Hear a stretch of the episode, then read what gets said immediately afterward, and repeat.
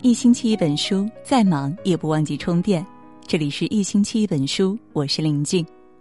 今晚呢，要和大家共同分享的文章：所有付出都不会被辜负。下面我们就一起来分享。生活中收获固然使人感到满足，付出本身也是一种幸福。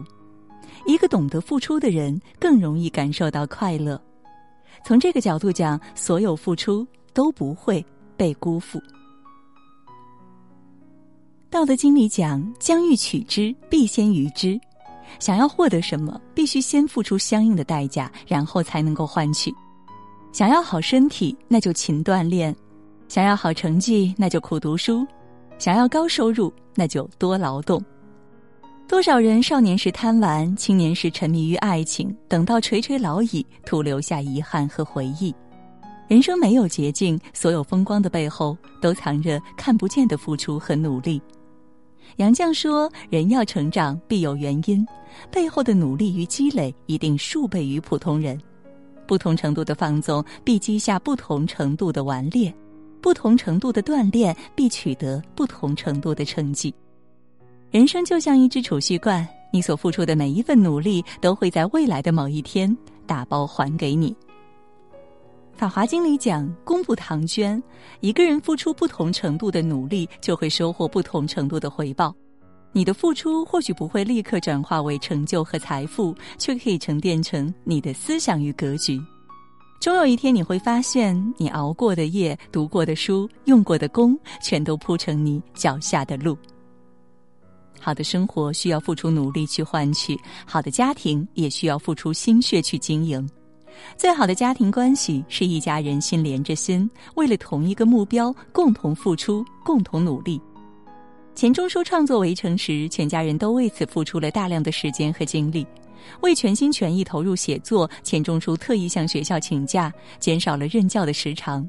如此一来，家里少了一部分收入，不得不节省开支。而杨绛也果断辞掉家中女佣，甘为灶下婢。那段日子里，他在外要写文章、做学问，回到家中，无论是劈柴生火，还是做饭洗衣，他也样样做得。钱钟书的母亲对这位儿媳赞不绝口，夸他笔杆摇得，锅铲握得，在家什么粗活都干，真是上得厅堂，下得厨房，入水能游，出水能跳，钟书吃人吃福。等到《围城》出版，钱钟书在序中深情地写道：“这本书整整写了两年，两年里忧事伤生，屡向终止。由于杨绛女士不断的督促，替我挡了许多事，省出时间来，得以锱铢积累的写完。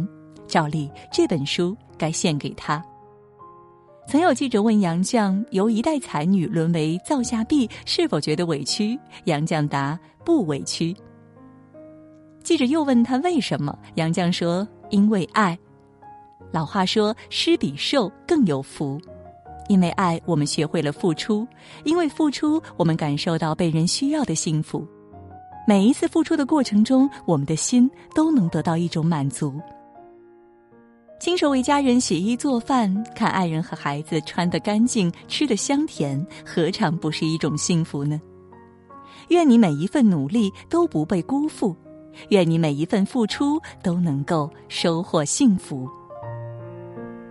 好了，今天呢和大家分享的文章到这就结束了，感谢各位的守候。喜欢我们文章的朋友，也不要忘记了在文末给我们点个再看。让我们相约明天，也祝各位每晚好梦，晚安。